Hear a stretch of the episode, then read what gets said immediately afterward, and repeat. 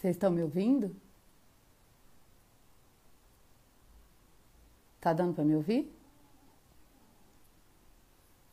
Tá ou não, gente? Tá me ouvindo?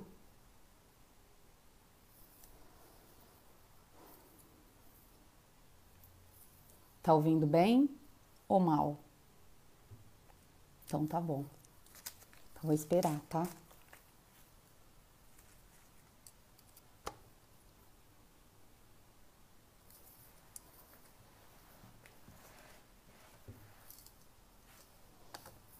Vocês podem me ajudar fazendo perguntas, tá bom? Queridas, que queridos.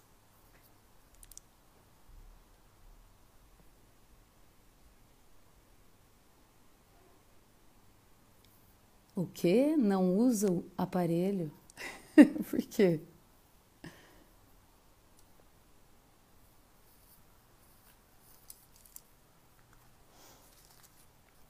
Deixa eu avisar o Gil que eu já tô aqui. Ele queria entrar com cinco minutos antes. Vamos ver se ele vai entrar. Falar que eu já tô lá, peraí.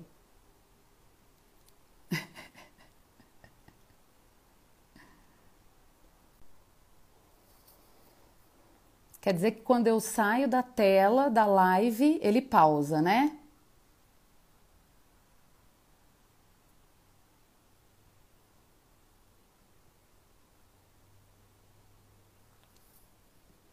Ok. Tô aprendendo.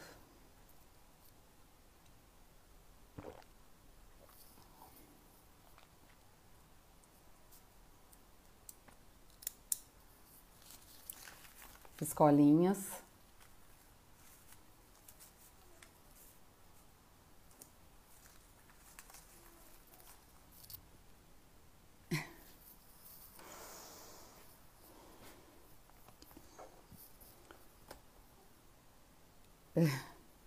Depois, Marcela, depois. Depois que terminar. Vocês vão. Vai, vai colocando o coraçãozinho aí, viu? Para melhorar a interatividade. O It já me explicou que aí o algoritmo do Instagram ele vê que a nossa live está sendo super interativa e ele vai jogando para um monte de gente. E aí, Jéssica? Beijo, amore. Deixa eu ver. Peraí, gente.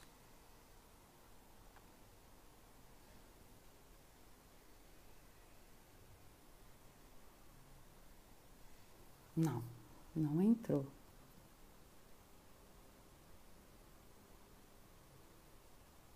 Oi, Marizinha, tem beijo também, sim. Eu não posso ficar olhando para todos que entram aqui. Depois, na hora que termina a live, eu vejo a quantidade de pessoas, é isso? Um salve para Deia.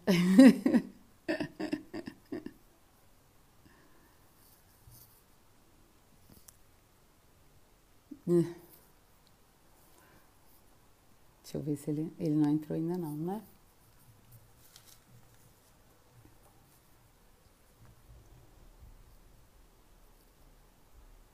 Vocês pararam tudo de trabalhar para entrar, né?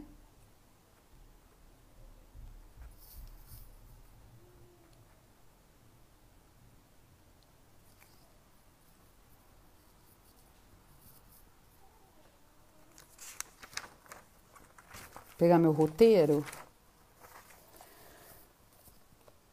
Porque o cara é de um conhecimento, vai ser uma palestra, uma aula.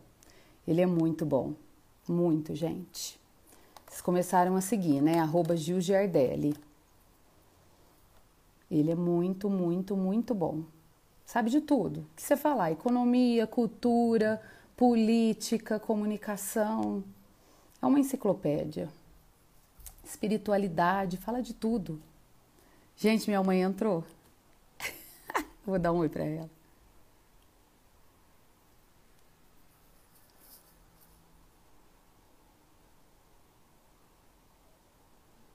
Deixa eu ver se ele está aqui.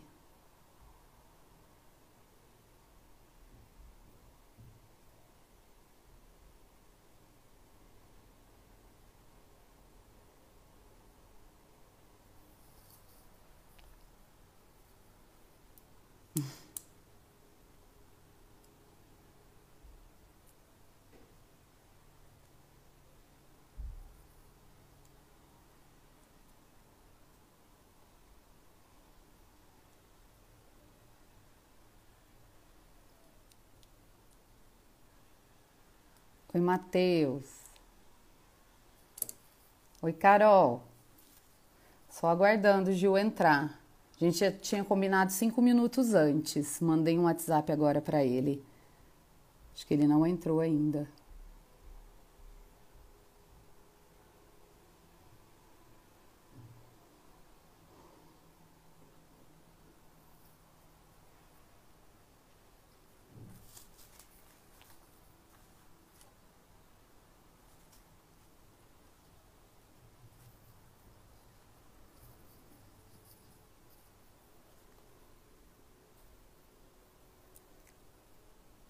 Conexão tá boa, né?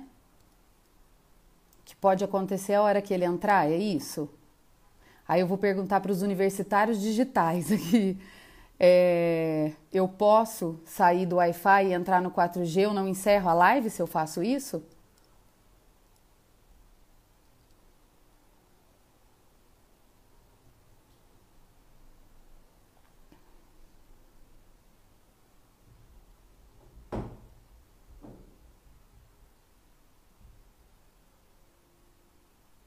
Sai, né? Tá.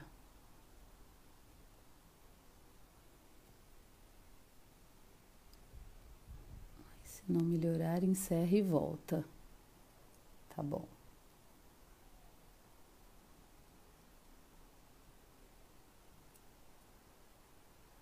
Tá bom.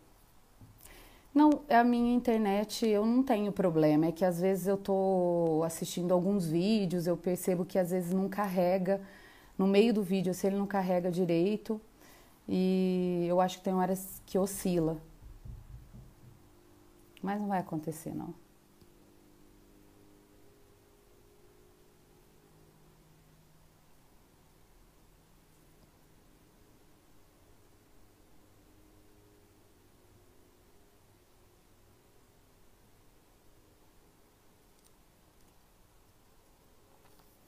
Deixa eu ver aqui se ele já entrou.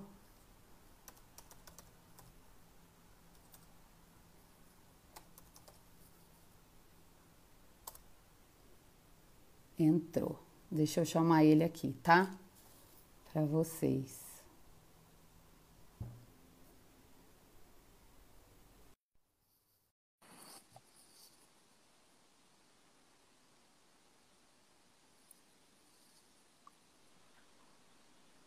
Oi, Gil.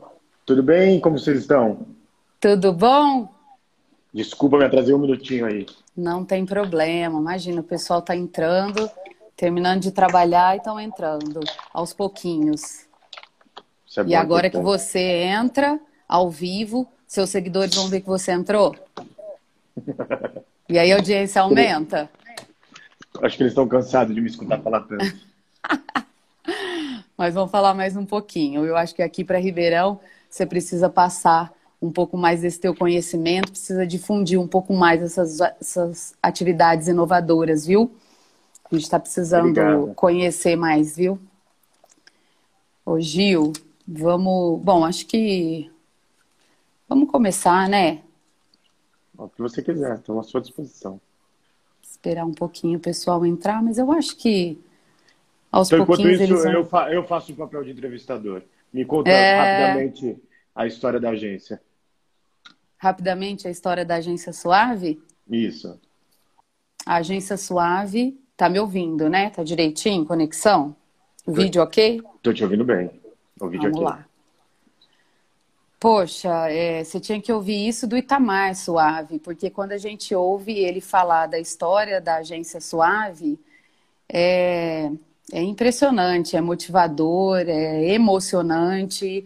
Ele tem uma história de vida e uma história de vida com essa agência muito legal. A gente fala assim que a gente está passando por essa crise, que para o Itamar isso não é nada. Ele já passou por várias outras crises e a gente, como é, agência inovadora, a gente se, ainda bem que a gente se antecipou a toda essa movimentação que aconteceu, principalmente da, dos nossos clientes, né? Uma agência totalmente focada em varejo, mas com grande expertise em outras áreas. É, tem mais de 40 anos é, fica em Ribeirão Preto, mas o Itamar é natural de Batatais. Eu também sou de lá, minha família toda é de lá, bem mais interior.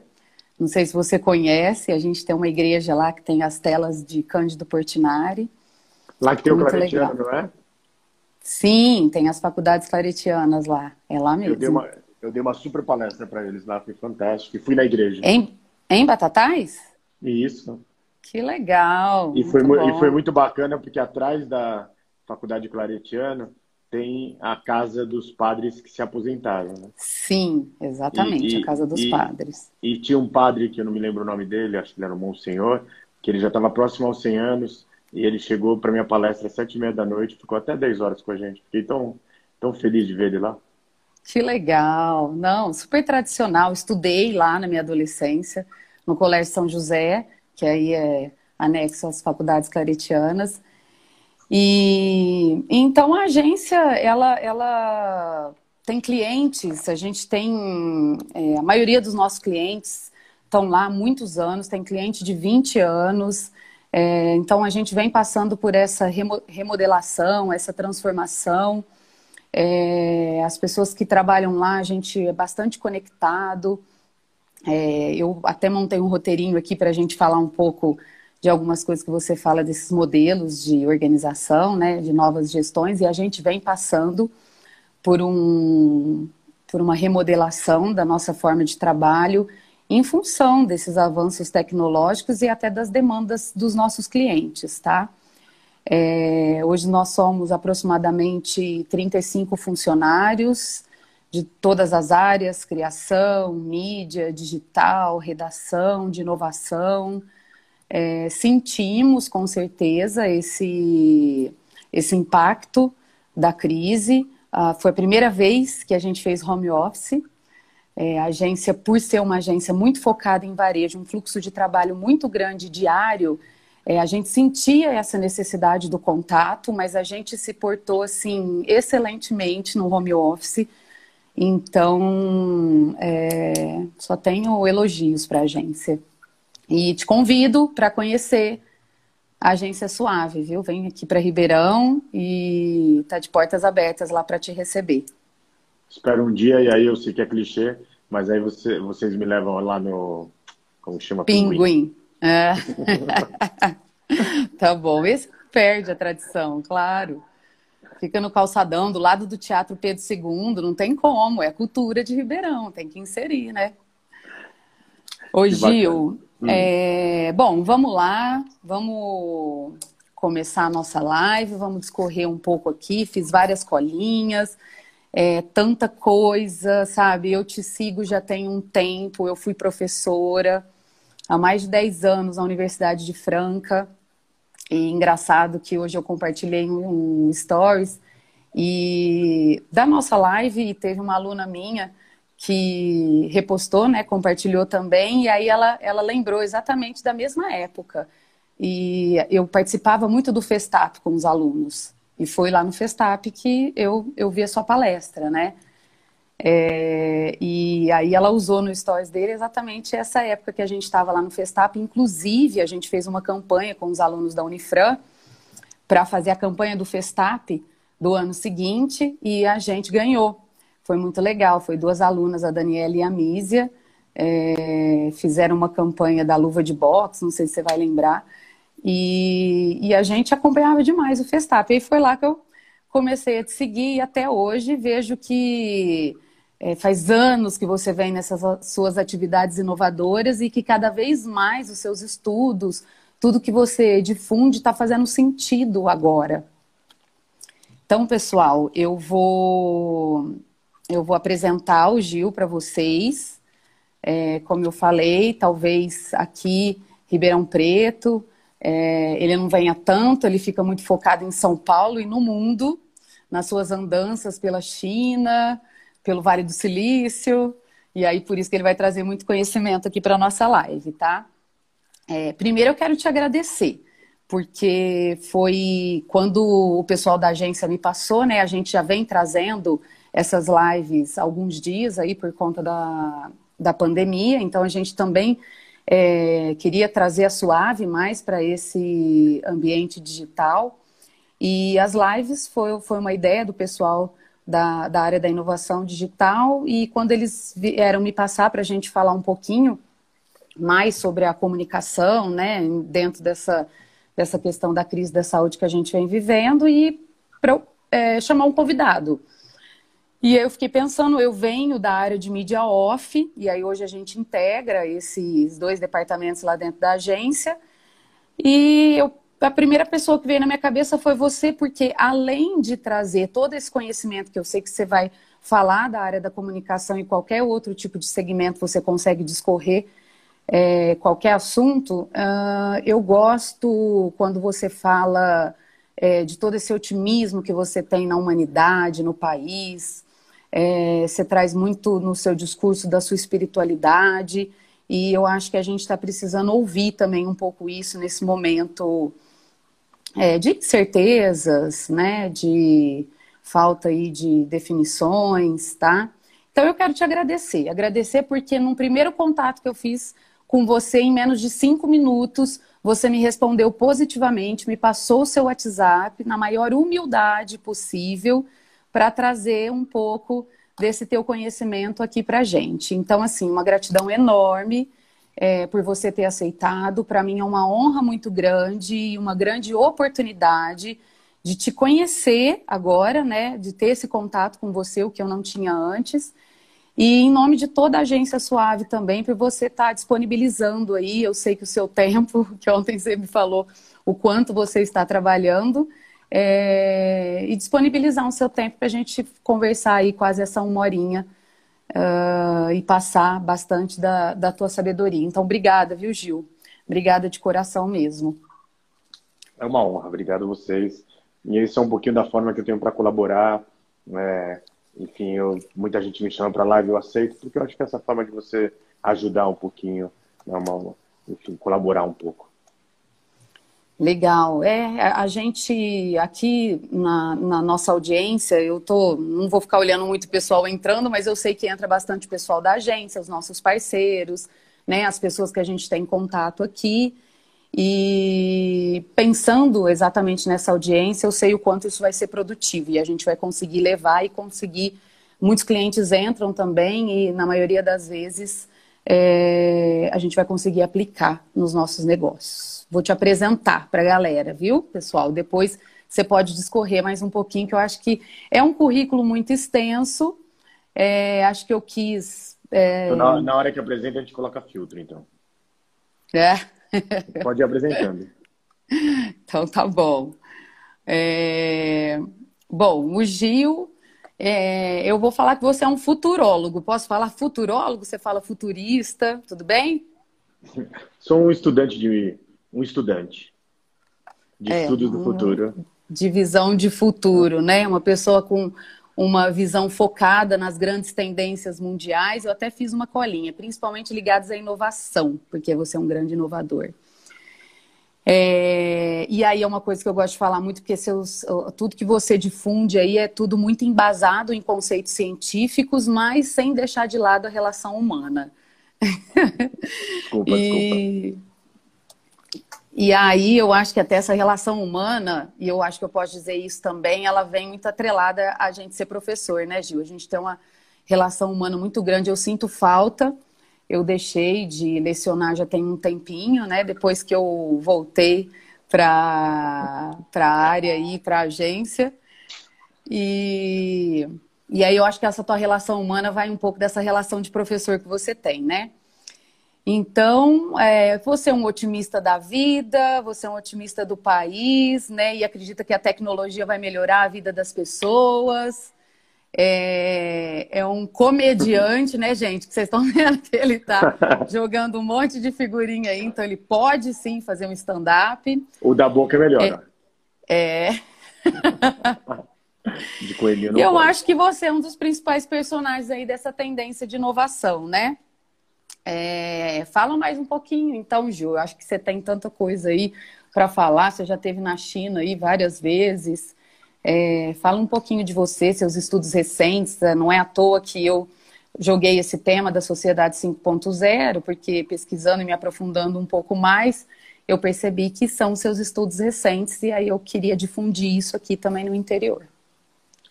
É, na verdade, puxa, eu sou um estudioso, né, que tem a oportunidade da vida de poder é, estar em várias partes do mundo. É, acho, acho, fico muito feliz de ver o que você falou, assim, de ouvir o que você falou, quando você disse que muita coisa do que eu falava agora está fazendo sentido. E eu tenho escutado muito esses dias é, sobre essas coisas, quando a gente começou a falar de Globotics, é, enfim, falar de tantas coisas que eu trazia de fora. Né? E agora o próximo passo é a gente falar sobre é, o que está sendo a minha linha de trabalho, acho que tem muito a ver com a comunicação e com a propaganda, essa é economia inclusiva, esse capitalismo digital. Eu tenho estudado muito sobre a reinvenção dos negócios do Japão, é, sobre essa flexibilidade organizacional que empresas de todo tamanho vão ter que ter, sobre uma democracia hackeada que está surgindo aí, e ao mesmo tempo um mundo polarizado onde os iguais se juntam e os diferentes se repelem. Isso é ruim para a inovação. É, a gente tem que falar um pouco sobre é, é, uma, um, um, depois da utopia, né, o declínio sobre a fé política e esses profetas desesperados que não conseguem explicar o mundo. Eu acho que tem muito aqui na nossa live sobre, é, não vamos falar de pessoas, mas vamos falar do cargo, né? É, um governador de São Paulo que pode até estar tá fazendo a coisa certa, não sei falar isso, mas com uma comunicação tão ruim, é, é, com uma comunicação tão apelativa que, que, que, se você estudar a comunicação você vê que isso não dá certo. Então aquele fique em casa, fique em casa, enfim. E a gente tem que entender que a gente tem irmãos aí é, que não tem onde morar, então é uma coisa, né? E ao mesmo tempo, aí no lado, é, é o lado da comunicação, é, eu estou muito empenhado em estudar essa revolução experimental e esses ensaios clínicos randomizados, né, que testam o impacto da vida online. Então, até falei na minha coluna da Band News, eu não sei se você viu os dois jogos agora, que são jogos que não tem nenhum objetivo, não tem nenhum desafio. É um jogo, você tem lá como se fosse uma ilha, você é um guaxinim ou esquilo, e se você quiser decorar a sua casa, você decora. Se você quiser visitar um animalzinho do outro lado, você visita. É um jogo novo que foi lançado, um game, 35 milhões de jogadores. Né? O outro jogo, você fica numa casinha e você fica recebendo cartinhas de pessoas do mundo inteiro. Né? A pessoa escreve em inglês, em japonês e traduz em português, e você manda cartinhas para as pessoas. Então, assim, não tem aquela coisa do jogar, é uma coisa de já que você não tem o controle da sua vida, esses tipos de jogos estão fazendo as pessoas terem um controle um pouquinho da sua vida. Então, parece tão bobinho, mas é uma coisa tão bacana esse novo momento que a gente está vivendo. Então, é, eu acho que a transformação digital já ficou para trás. Eu acho que agora é a sociedade global do conhecimento. E, e, e aí a gente está vivendo, é, percebendo que uma vida é rica quando ela é rica em pensamentos, quando ela é rica em conhecimento, quando ela é rica em, é, enfim, é, em, em, em, o que você aprendeu. Eu acho que isso está sendo mais bacana.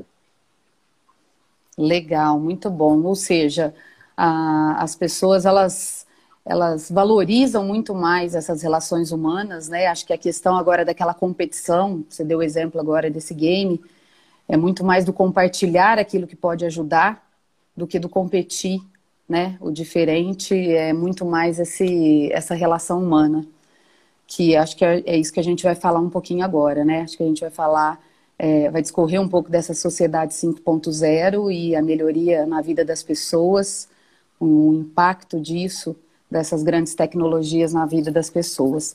Conta pra gente, então, um pouquinho que raio é essa sociedade 5.0, que todo mundo me perguntava quando eu joguei esse tema no ar.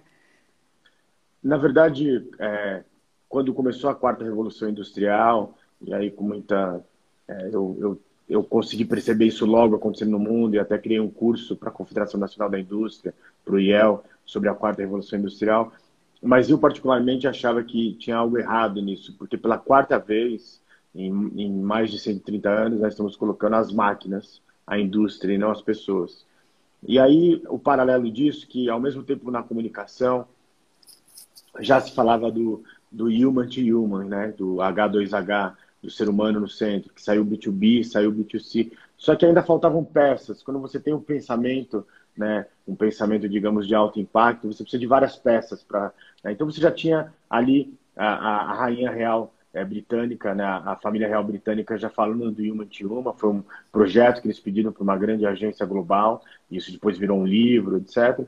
Mas faltava nos negócios. E ao mesmo tempo nos negócios, eu me encontrando com presidentes de, de multinacionais, com C-levels de grandes empresas nacionais, com multinacionais brasileiras, e todo mundo começando a questionar sobre a espiritualidade, sobre as dimensões da alma, sobre moral, psicologia. Eu comecei a falar, a entender né, dessa natureza da consciência, de pessoas que muitas vezes eram muito financistas, falando é, do que é ser humano, né? E aí eis que de repente começa assim, de um lado a comunicação falando disso, do outro lado os C-levels é, perguntando sobre né, o, o, em busca da alma, e aí vem o governo japonês e fala sobre é, a sociedade 5.0. E ela fala assim: nós temos robôs, temos IoT, temos inteligência artificial, só que isso não está chegando é, no grande público. Isso está fechado em grandes laboratórios ou em grandes empresas.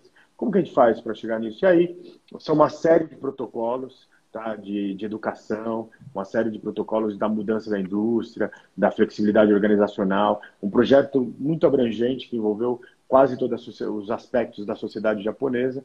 E, e ele foi muito bem recebido ali é, na comunidade japonesa, na, na, ciência e no mundo dos negócios japoneses, na política. E aí ele, como ele foi o anfitrião da última grande reunião dos é, líderes, né, presidentes, primeiro-ministros, chanceleres do G20, que são as 20 nações mais ricas, ele resolveu apresentar isso no encontro que foi em Osaka no ano passado, e para surpresa do mundo, né, uma ideia, ela vira uma grande ideia quando ela chegou o tempo dela. Se você tiver uma ideia que não chegou o seu tempo, você perdeu essa ideia. E chegou o tempo onde todos os países que fazem parte do G20 assinaram protocolos sobre é, essa, essa nova sociedade 5.0. É, muitos jogaram para 2030, o Brasil pediu, pediu para analisar um pouco mais, mas também está combinando. Agora, o que foi? Essa pandemia, ela acelerou isso. E aí o que está em jogo é que se a sociedade 5.0 era colocar todos os seres humanos, ou o mundo é de todos, ou não será de ninguém. Só que agora a gente deu um passo à frente. Ou o mundo será de todos os terráqueos, ou não será de absolutamente ninguém. E, e isso é muito forte. Né? É, Existem vários caminhos, mas vamos ficar com o caminho que nós temos agora. Essa pandemia tem tudo, né? A cepa do, do, do vírus, né? Da bactéria. Ele tem, ele tem muito, ele tem três animais. Ele tem do pangolim, que é um animal belíssimo, lindo, né? Que eu tive o prazer de ver, não de comer, nunca comeria ele. É de um tipo de cobra e de um tipo de morcego. Então, quer dizer, somos nós, os seres humanos, é, comendo o que não deveria. Né? Até tem que se perguntar, será que a gente no século XXI deve comer os outros terráqueos. São, são debates interessantes. E aí agora a sociedade 5.0 ampliou. Ela é assim, ou a gente cuida do nosso planeta, ou esse planeta não vai ser de ninguém. E tem um serzinho muito chato nesse planeta que se chama seres humanos, que é onde eles vão, né? É, primeiro era o verde, como diz o Calvin Haroldo, depois veio o homem cobrir o verde com cimento, e o cimento com lixo. E aí isso se chamou progresso. que, que a gente pode tirar de, de exemplo é, desse modelo de sociedade 5.0? Você fala que teve alguns países que prorrogaram isso, o Brasil também pediu prorrogação. A gente já pode ver um, um exemplo, um modelo, empresas que estão se portando dessa forma, principalmente dentro dessa aceleração que você fala que a própria pandemia é, desenvolveu. A gente tem como valor da sociedade 5.0 a sustentabilidade, é, a própria inclusão, né, a própria abertura para que todo mundo consiga é, contribuir para esse novo modelo se desenvolver. É, a gente já consegue visualizar isso, Gil? A gente já consegue, é, porque é, é, depois eu vou até querer que você discorre sobre isso, que a gente vai entrar um pouco no terreno da comunicação. É, porque a gente insere dentro da sociedade todo mundo, empresa, político, pessoas, o que, que a gente já consegue visualizar dentro desse modelo da sociedade 5.0?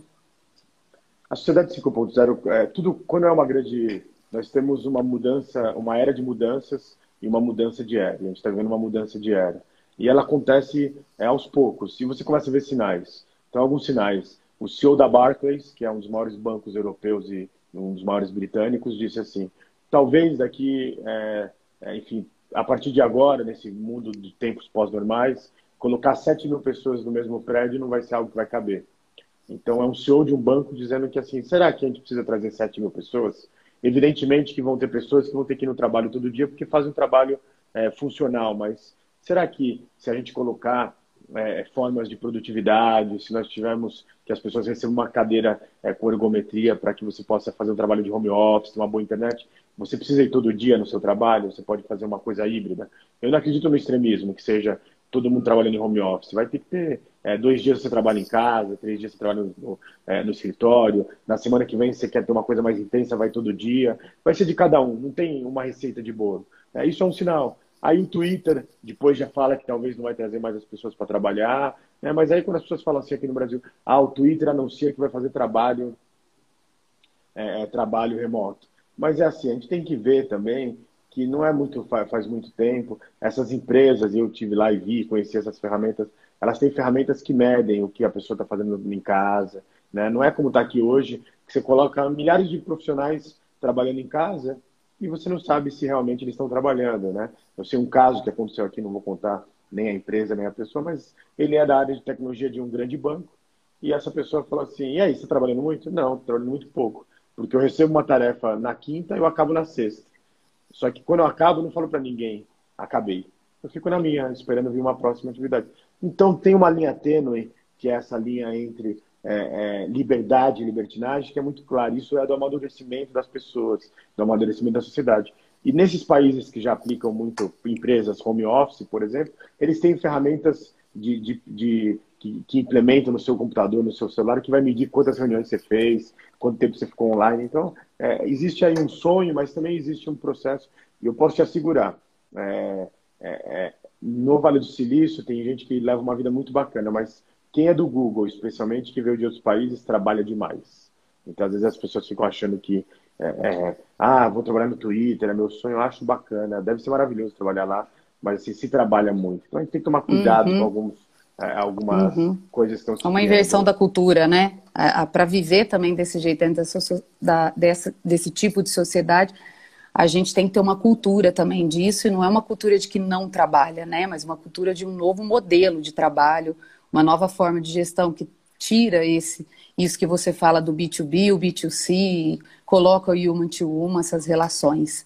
É, será que quando a gente, eu te falo para dar exemplos, né? Você citou alguns sinais.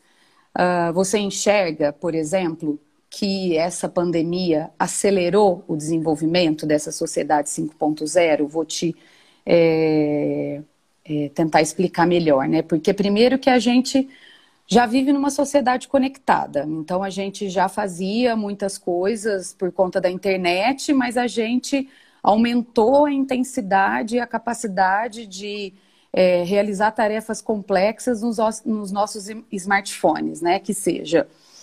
Então, os recursos digitais eles foram incorporados na vida das pessoas, é, ainda mais neste cenário, né? Eu vou dizer assim.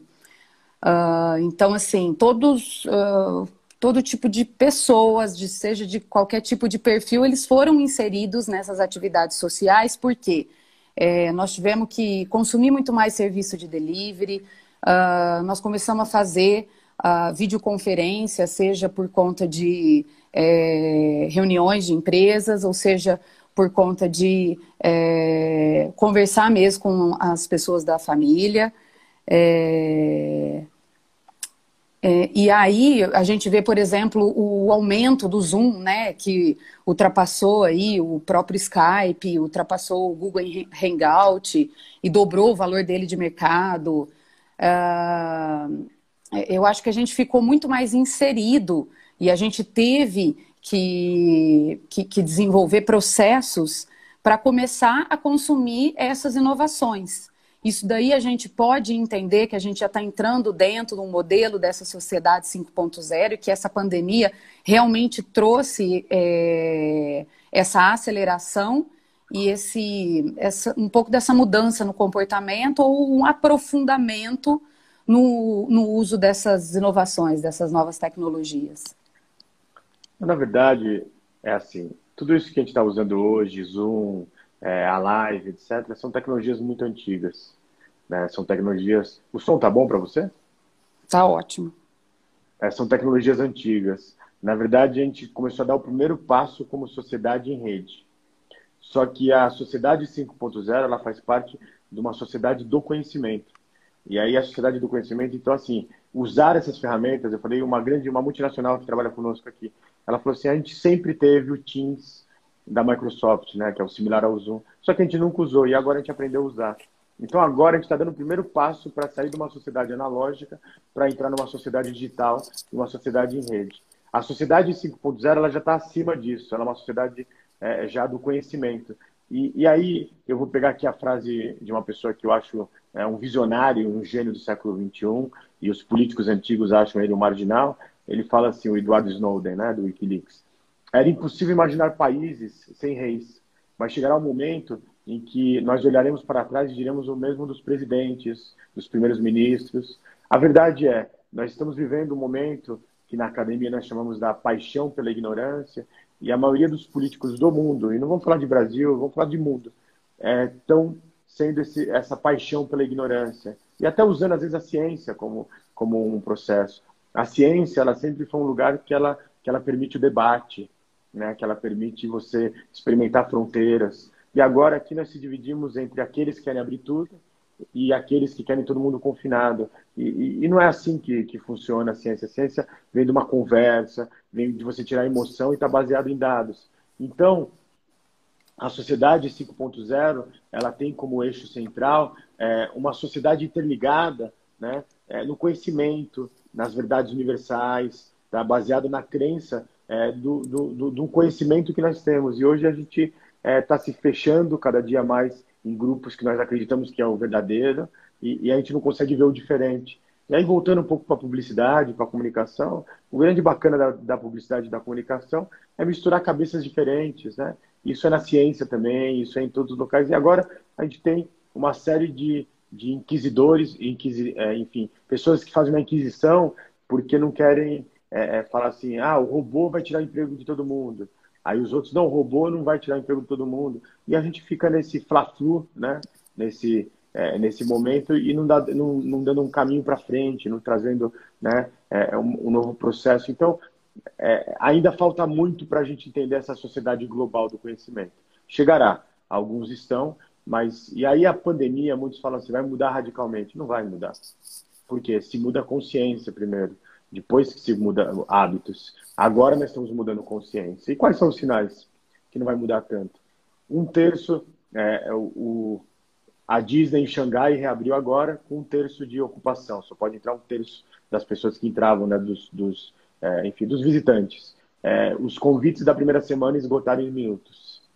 A Hermes, eu não sei se você sabe, a Hermes, é, é, você pode ter o dinheiro que for. Se você chegar na Hermes no mundo e quiser comprar, você não pode. Você tem que ter um voucher um e-mail que eles mandam te autorizando e dizendo assim, ó, você tem direito a comprar uma bolsa, duas. Olha só que loucura isso. E aí o que aconteceu? Ela reabriu em Paris, recorde de faturamento da história em um dia. Passou de milhão, enfim, 50 milhões. E tipo assim, as pessoas estão falando, ah, vai mudar o consumo, vai acabar o luxo, vai acabar a televisão, todo mundo vai ser home office. Não. O que vai acontecer depois dessa pandemia é uma nova consciência. É, só que os hábitos, eles mudam. Os hábitos, eles demoram para mudar, eles são geracionais. Né? A gente vai começando a mudar aos poucos, é, é, enfim. Então, não vai ser essa mudança radical, mas vai acontecer uma mudança radical que é assim, mudamos de mentalidade. E a mentalidade é, Veneza, por exemplo, vai ter que se repensar, né? Porque agora eles estão vendo ali golfinhos em Veneza, eles estão vendo... E aí a gente vai ter que fazer essa questão de, tipo, queremos mais natureza ou mais poluição? E são desafios difíceis. E e quando acabar essa pandemia, teremos um processo muito complexo no mundo inteiro, que são milhões, talvez bilhões de pessoas que vão estar muito, é, é, enfim, é, é alguns que perderam muito dinheiro, outros que voltaram para a linha da miséria absoluta. Então, são pontos que a gente vai ter que discutir. Sim, bacana. O pessoal está mandando umas perguntas aqui, eu vou depois no finalzinho eu olho, tá, pessoal? É, vou pedir para vocês compartilharem aqui também ó, no aviãozinho Está sendo muito legal, tá? Tem muita coisa nova aí que a gente não conhecia e o Gil traz e joga coraçãozinho para cima que a gente vai interagindo. Segundo o It, nosso coordenador digital da Suave, o Instagram lê esse algoritmo e vai mandando essa interação para todo mundo do Instagram que tem nosso perfil aí.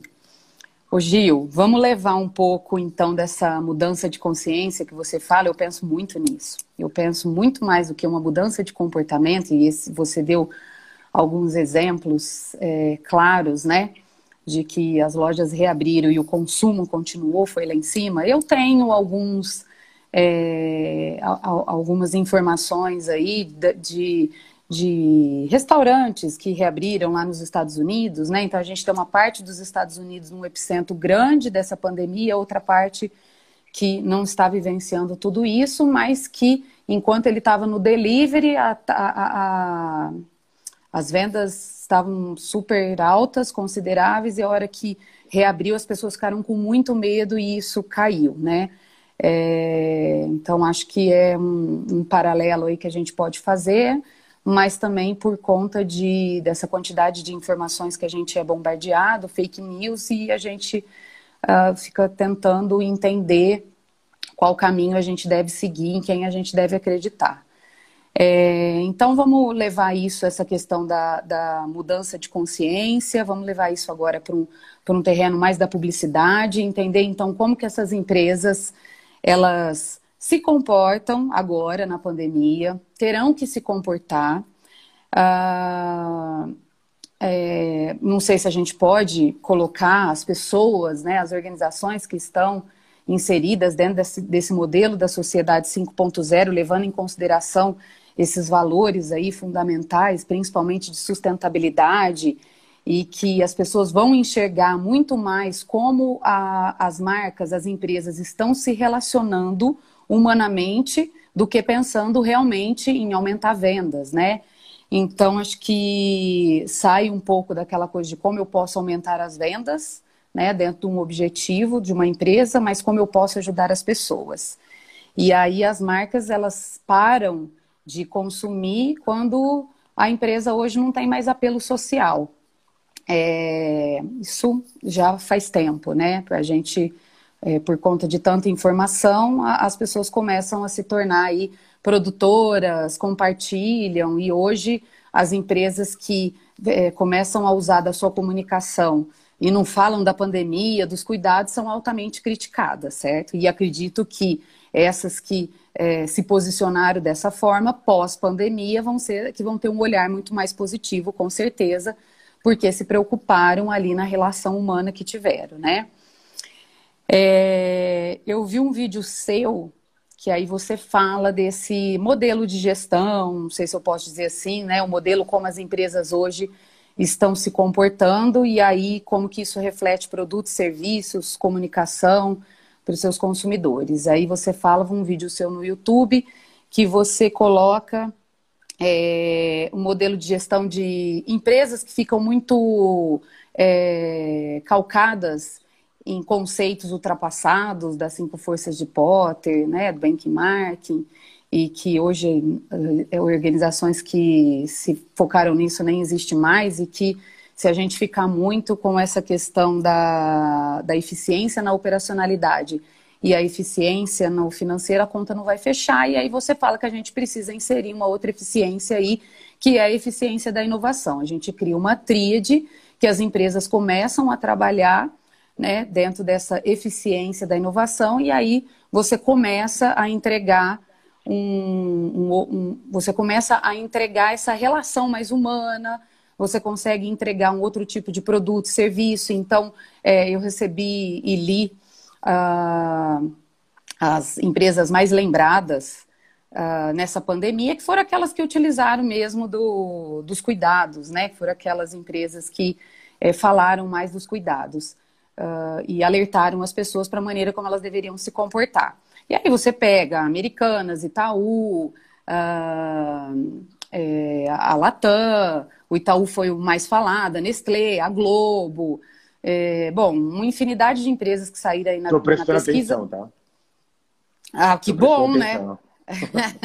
eu tô mexendo aqui com os, com os, os como que chama, com os é. filtros, mas estou prestando atenção, eu sou multitarefa.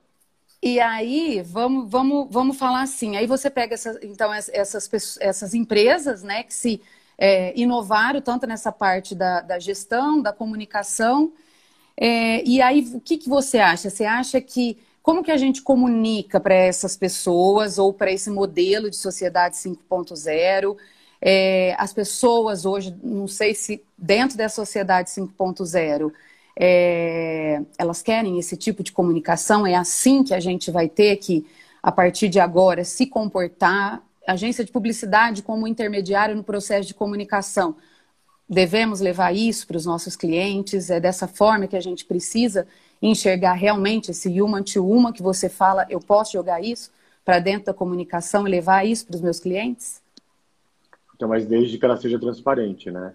Você citou aqui processos onde a maioria das empresas elas estão todos usando o mesmo tema. É, tudo parece que é feito para a mesma produtora de vídeo, todos os comerciais. E chega uma hora, sendo muito honesto, que eu começo a falar assim, né? É, é, vou te dar um exemplo. O banco, é, que eu gosto muito do Bradesco, quando eu vi aquele comercial do empreendedor ali, eu até fiquei emocionado, até caiu uma lágrima.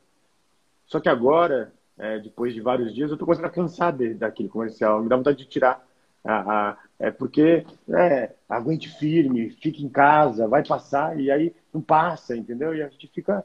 Né? É, então eu acho que está na hora, é, e assim até entendo, linda peça, etc. Mas eu acho que está todo mundo da comunicação indo para o mesmo caminho. O Human to Human ele só é aplicado quando ele é realmente é, transparente, quando ele, é, enfim, é, realmente algo de fato. E, e, e assim, chegou a hora de, de, de, de a gente começar a falar assim, ok, vai passar, sei que vai passar, mas e aí? Quais os caminhos? Vamos ajudar sobre esses caminhos? Quais são os pontos, entendeu? É, que a gente vai ter. A gente está precisando fazer uma coisa. E, e, qual? E aí, sobre a, a, publicidade, particularmente, qual é o ponto? Em 1888, né, quatro, que a gente, chamava, que a gente chama de os últimos utópicos, fizeram projetos que são de escrita de futuro, falando sobre gênero, igualdade de classe. Então, desde 1888, os futuristas falam sobre isso. E só agora a gente começa a falar nos últimos anos sobre. Que eu fiz?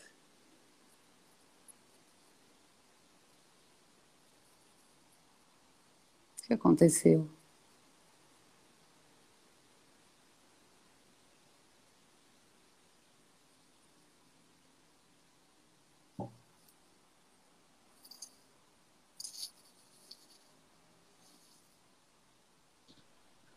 Caiu de repente.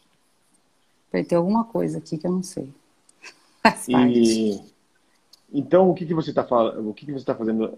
Ok, o Human Chuma é importante, acho, mas ele vai ter que ser sincero. As, os comerciais vão ter que ser sinceros, as empresas vão ter que ser sinceras. Né? E aí eu vou te falar é, uma pessoa que fiquei muito impressionado, já conhecia ela, mas eu tive o prazer, na terça-feira eu fiz uma live no YouTube, a convite da Firjan, com a Luísa Trajano, do, do Magazine Luiza. Uhum puxa, é, é, falar sobre bastidores. Antes de começar aquela live, ela estava fazendo uma outra reunião com o BN10, isso eu vi. E ela estava ali lutando pelas pessoas. E assim, e naquele dia, você olhando os comentários, as pessoas falam assim, hoje eu consegui, é, uma pessoa falou assim, hoje eu vendi pela plataforma do Magalu R$ 1.300. Isso ajuda a alimentar as pessoas, isso, isso ajuda, né? Eu tenho amigos que estão preocupados que não conseguem pagar é, é, o, enfim, o plano de saúde do, da, da, sua família. Imagina a pressão sobre isso. E assim, e ela foi lá e fez algo. Né? Então a gente precisa agora sair da comunicação e ir para, para o, campo da ação. O Human to Human também é isso. É, não é só fazer comerciais que são sensíveis, que nos tirem lágrimas, mas é aquele comercial é, é assim, é fala assim, vamos fazer também, vamos ajudar, o que, que eu posso fazer? Como eu posso te ajudar? Né? Como que a gente pode fazer alguma coisa? Então, acho que esse é o Human to Human. E aí, se pudesse falar uma coisa, eu acho a Luísa Trajano uma das pessoas que são makers desse Brasil e Muito. são essa Yuma, essa Yuma Yuma, essa essa pessoa que ela e assim, eu até comentei depois assim, né, com as pessoas, né, poxa, ela podia estar fazendo um monte de coisa, é, as ações da, da, do Magazine Luiza estão lá no alto e você vê a preocupação dela. Você segue ela no Twitter, ela faz live com todo mundo, né, e ela não tem problema de aceitar ou não aceitar. E ela falou assim, é, de coração, é, eu aceito porque essa é a forma de eu colaborar, já que eu estou aqui em quarentena. Então, enfim, é, é, isso eu acho que é, é alguém falou aqui, né, foi show empatia, a empatia no, no, centro de tudo, e não só a comunicação, porque aí os bons diretores de comerciais, os bons diretores de criação, eles colocam emoção, né, sempre colocaram, mas aí é agora a atitude, a transparência. E volta um pouquinho a nossa comunicação, né? Eu sempre falei, eu acho que no Festap eu falei, eu nunca entendi quer dizer, eu entendia, mas eu não compreendia é, esse fenômeno das é, é, influenciadoras digitais. Sendo que no mundo inteiro, uma influenciadora digital ou um influenciador digital era alguém que estudou muito. Aqui era muitas vezes porque tinha um corpo bonito, porque fazia uma sopa bonita, tirava uma foto bonita. Tudo bem, às vezes a gente não precisa ser pseudo-intelectual o tempo todo, né? De ficar só falando vamos seguir pessoas inteligentes. Às vezes a gente só quer ver alguém bonito, alguém comendo uma sopa bonita, faz parte. Mas nos influenciadores digitais era só isso, na maioria das vezes, com raras exceções. E agora as marcas começaram a falar: opa, será que investir no influenciador digital é realmente isso? Né? É, o cancelamento de, de vários patrocínios daquela, daquela influenciadora que teve que fez aquela festinha do Covid, né? É, então, assim, chegou a hora das grandes verdades, é a era da transparência, seja para os políticos, sejam para os professores, para os alunos, para as pessoas, para todo mundo. Desde que passe na comunicação aquilo que é inserido internamente também, né? É vivenciado dentro das, da, das organizações, desde os funcionários até o tipo de produto, serviço e a comunicação para o cliente final, né, Gil? Exatamente. É, é, é o que a gente está chamando hoje de corporação 360 graus. Ela tem que ser bacana para os seus colaboradores. E claro que é, é muito complexo a relação humana empresas. Além disso, ela tem que é, é, também. É, congelou minha tela? Não. Além disso, tá ela tem que ela tem que ser uma empresa, ela tem que ser uma empresa que, se, que, se, que é um ator social também, um ator social no sentido de, de se preocupar é, com o que está em volta. Né? E, além disso, ela tem que trazer o um lucro para os seus acionistas, isso faz parte do mundo. Então, ela agora pensa para todo mundo. Antes era assim, as empresas pensavam para ela, e agora é para todos. E acreditem, meus amigos, não importa se é esquerda, se é direita, é o que seja, as empresas estão realmente. É, não contem com os políticos do mundo inteiro, com raríssimas exceções. Né? é, é, não é a nossa pauta aqui, mas quando eu vi a fala do, do, presidente do Supremo Tribunal Federal sobre abaixar um pouquinho o salário dele e o que ele respondeu, eu vi que ele não tem nenhum pensamento coletivo. Isso é só o reflexo de todos os poderes. É verdade. Ô Gil, acho que a gente já está quase que chegando no fim aqui. Eu quero é, que você explane uma coisa que eu acho muito importante para a gente da nossa área porque a gente viu a maioria das empresas repensando né, as, suas, é, as suas prioridades de investimento e principalmente na área de comunicação. Né? É, o, o, foi direcionado completamente os esforços para o online. É, ao mesmo tempo, a, a gente que é da área de comunicação, a gente recebe muito esses, esses dados, tá? para que a gente consiga repassar isso e desenvolver as estratégias de comunicação, as estratégias de campanha. Então, é, mesmo os esforços e a maioria dos investimentos eles serem migrados para o online, a gente vê um salto na audiência de televisão, por exemplo, né? Então, é, a Globo é, fechou o encerramento da novela com quase 40 pontos de audiência é, ela se torna também uma marca muito lembrada diante da pesquisa, porque mudou sua programação, abriu canais de TV por assinatura, é, disponibilizou o Globoplay gratuito, canais infantis que sejam, né? É, eu tenho é, alguns dados aqui que eu recebo do pessoal da, da interno, tá? Para gente de agência, o quanto, e os números são impressionantes do, do, do número de pessoas e o quanto a, a audiência aumentou. Mas, assim, são números impressionantes mesmo, né? Então, você vê assim, ó, é, ao meio-dia dobrou o número de pessoas que ligam à TV. O saldo entre quem liga e quem desliga a TV ao meio-dia foi 102% maior do que a média das terças anteriores. O fluxo de pessoas para ver TV no começo do horário nobre cresceu 120%.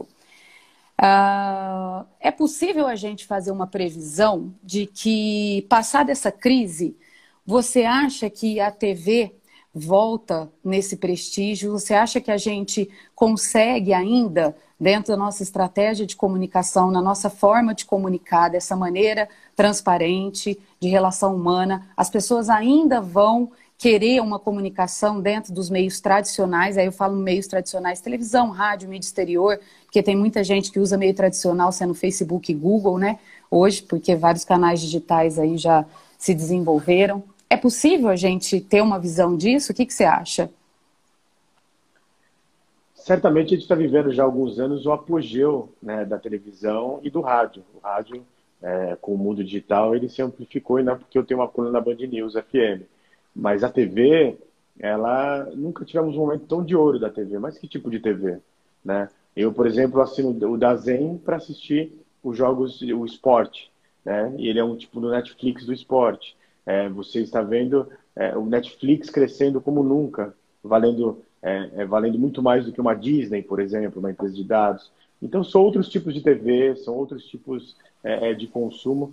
E também eu não gosto, eu nunca, baseado em dados, concordo com aquele processo de assim, ah, vai acabar a televisão aberta. De forma alguma, as pessoas vão se correlacionar, as pessoas, as, a, a, televisão não acabou com a, é, enfim, com o rádio, a pintura não acabou quando chegou é, a fotografia, nada acaba, as pessoas se convivem. E um pouco desse reflexo é, por exemplo, aquele Os meios não somem, eles se convergem. Podemos ainda acreditar nisso? Minha defesa de mestrado foi exatamente isso. Eu, eu, a minha referência era o o Jenks, o livro Cultura da Convergência, e aí é, que falava exatamente isso. Eu defendo bastante ainda. E, e, e, assim, por exemplo, e a gente vai. E nós somos várias pessoas durante o dia, né, com um único caráter, mas no começo da pandemia eu fiz uma coisa que eu nunca tinha visto, feito. Eu assisti é, é, e, e, torcia pelo, pelo Big Brother Brasil, entendeu? É, então, assim, é, aquele paredão histórico lá do pior, com a Manu e tal, né? Fiz uma coisa que eu nunca fiz, votei. E fazia parte, porque era um momento de pressão, um momento de muito medo, todos com medo. Então, assim, de repente você vê a televisão é, se, é, é se, enfim, é, é sendo enfim, uma grande amiga das pessoas que estão em casa, em, em, recolhidas, em quarentena. Por outro lado, é, muito interessante ver que uma outra televisão aberta está tá começando a ter um espaço, que é a Record, e aí, né, antes você observava em vários padarias, bares, ali a Record ligado em vez da Globo. Então, acho que essa é, é, é, ter vários players é bacana. Como é bom ter o Netflix, como é bom ter a HBO. Então, é, eu acho que nunca a gente teve um momento tão bacana da, da comunicação de massa. Só que agora a comunicação de massa está cada dia mais nichada, né? O Gil, foi muito bom, viu? A gente já está chegando ao final. Tô vendo que o pessoal fez várias perguntas, tem seguidores seus aqui seguidor que gostou da nossa interação. É, eu vou, pessoal, fazer o seguinte: eu vou pegar todas essas perguntas que vocês fizeram e eu vou mandar para o Gil, que num tempinho que ele tem, ele vai respondendo para todo mundo. Tentarei responder algumas coisas também, que for do meu conhecimento, aí o que eu conseguir. É, e eu vou, eu vou encerrar, porque senão não vai dar tempo de agradecer, tá? A gente Ó, tem 1 minuto e 42 segundos restantes. Diga. Mas é a área da transparência. Eu acho que eu não vou conseguir responder, tá? Muito bom. Como vídeo, né? Como vídeo que você ia fazer para a gente divulgar a live. Mas sensacional, foi ótimo. Foi muito bom, melhor do que eu esperava. Na verdade, assim, tem muitos outros assuntos que eu queria discorrer. É, quero te agradecer demais, foi muito legal. Tenho certeza que todo mundo que está aqui ficou com uma pulguinha atrás da orelha. É, vamos sair um pouco e buscar mais conhecimento em todas as áreas, né? A gente é da área de humanas, mas a gente tem que saber de várias outras coisas também. É, Gil, foi muito bom, muito obrigada, honrada por você ter me dado essa oportunidade. É, tenho certeza que toda a agência também está muito feliz. Vou fazer o convite novamente para você vir para Ribeirão, fazer um, uma visita lá para Suave e tá pago uma rodada de chopp lá no Pinguim.